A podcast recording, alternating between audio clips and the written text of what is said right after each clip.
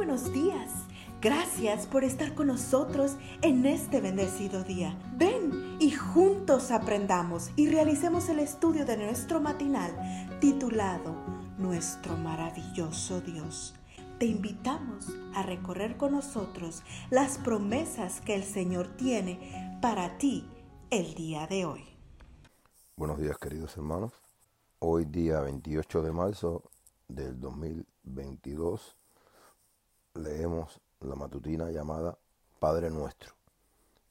Y de la Biblia en Mateo 6.9 leemos el siguiente versículo. Vosotros pues oraréis así. Padre nuestro que estás en los cielos, santificado sea tu nombre. Dice la escritura que un día Jesús estaba orando en cierto lugar cuando llegaron sus discípulos. Al parecer escucharon al menos parte de la oración porque uno de ellos le dijo, Señor, enséñanos a orar. Esto está en Lucas 11.1. Acto seguido, Jesús repitió el Padre Nuestro. ¿Cuál fue la intención del Señor al darnos la oración modelo? ¿Dejarnos una fórmula para repetir por los siglos sin fin? La respuesta es un contundente no. Basta leer los versículos que siguen en la versión que Lucas da del Padre Nuestro para saber qué se proponía el Señor. ¿Qué padre de vosotros, preguntó Jesús, si su hijo le pide pan, le dará una piedra? ¿O si le pide pescado, en lugar de pescado, le dará una serpiente? ¿O si le pide un huevo, le dará un escorpión? Lucas 11, del 11 al 12. Claramente, su intención fue comunicarnos la solemne verdad de que somos hijos de un Padre Celestial cuyo corazón palpita de gozo cada vez que nos acercamos a Él. Un Padre cuyo amor no tenemos que ganarnos porque Él ya nos ama. ¿Qué nos recuerda la oración modelo cuando la repetimos? Leámoslo en palabras de William Berkeley. Cuando oramos, Padre nuestro que estás en los cielos, santificado sea tu nombre, venga tu reino, estamos reconociendo que el Rey que gobierna en todo el universo es también nuestro Padre Celestial y que por ser nuestro Padre y Rey le debemos respeto y obediencia. Cuando decimos el pan nuestro de cada día, dánoslo hoy, estamos pidiendo que como nuestro Padre que es, supla nuestras necesidades físicas del presente.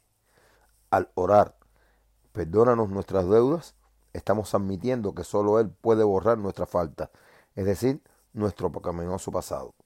Y finalmente, cuando pedimos, no nos metas en tentación, sino líbranos del mal, estamos de manera implícita colocando nuestro futuro en sus manos. No, no es una fórmula para memorizar lo que Jesús nos dejó en el Padre nuestro. Es una manera poderosa de indicarnos que nada tenemos que tener porque nuestra vida, presente, pasado, futuro, está en las manos de nuestro amante Padre Celestial. Es también una cariñosa invitación a acercarnos confiadamente a su trono, porque el Rey, que también es nuestro Padre, nos va a dar un trato digno de lo que somos, sus hijos amados. ¿Se puede pedir más?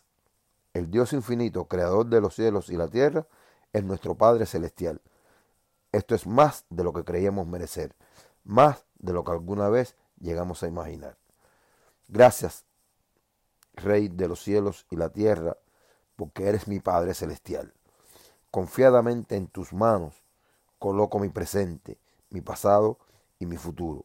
De hecho, mi vida entera. ¿Quién mejor que tú podría confiar cuidar de mí. Queridos, tengamos en mente por el día de hoy que nuestro Padre, el Rey del Universo, nos cuida y nos ama.